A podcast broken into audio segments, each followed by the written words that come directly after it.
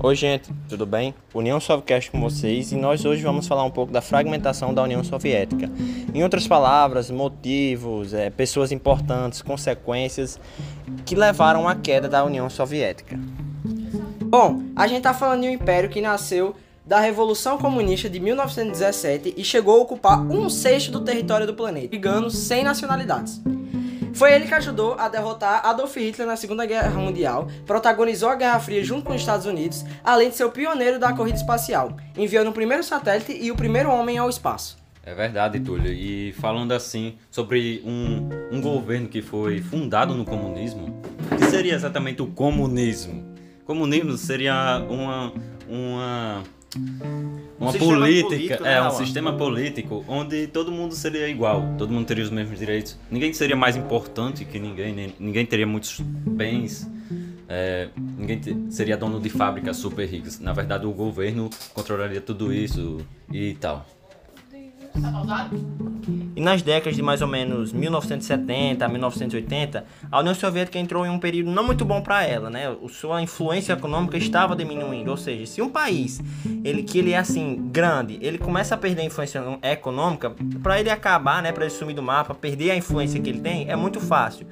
Então, em 1985, né, um, com a tentativa de chamar um herói, ou seja, uma pessoa para mudar esse cenário, entrou Mikhail Gorbachev.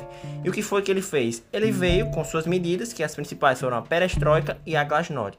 João, o que é a perestroika? Perestroika, é, como o próprio nome já significa, né, significa reconstrução. Ou seja, ele queria trazer a União Soviética, né, aquele maior espírito, o que era antes, o que eles tinham antes. E a glasnost seriam medidas que trariam é, uma proximidade entre a população e os políticos, ou seja, interesses em comum. Na verdade, é, muitas pessoas dizem que Mikhail, na verdade, foi uma, uma pessoa que acabou com o comunismo, né? Porque com essas medidas ele acabou aproximando mais, tirando o país do comunismo e aproximando mais com o mundo capitalista, com a Europa, com, com a sociedade em geral. Com a sociedade não, né? Os países em geral, já que a União Soviética era bem afastada de todo mundo naquela época. Verdade, Rawan. E na época, com a introdução desses planos dele, desencadeou transformações no leste europeu e provocou a diminuição de investimento nos setores aeroespacial e militar. E também houve um enfraquecimento econômico e político, que obviamente desencadeou o quê? Conflitos e movimentos que as pessoas estavam insatisfeitas. Graças ao enfraquecimento, né, Fernanda, da União Soviética, é, os movimentos separatistas começaram a tomar força. Os movimentos separatistas das repúblicas que compunham a União Soviética. Gra- Muitos, muitos separatismos mesmo, porque tinha muitas repúblicas. Por exemplo, 15 repúblicas que integravam a União Soviética eh, tornaram-se países independentes. Eh, e os, alguns dos mais conhecidos seriam a Iugoslávia e a Tchecoslováquia. E também é importante ressaltar que a Rússia ela é um país che- cheio de diversidade étnica e cultural, o que, o que contribui para uma região com muitas línguas e dialetos. Com essa diversidade cultural ocorreu também uma expansão russa, que gerou um processo que ficou conhecido como russificação, que impôs a sua cultura aos povos dominados e, em muitos casos, anulou a sua etnia. E alguns povos, também é importante ressaltar que alguns povos tentaram conter esse processo, mas foram reprimidos eh, militarmente. A rustificação se transformou num dos principais motivos para conflitos separatistas, já que muitos povos nativos lutaram e ainda lutam, na verdade, para é, para manter a sua cultura.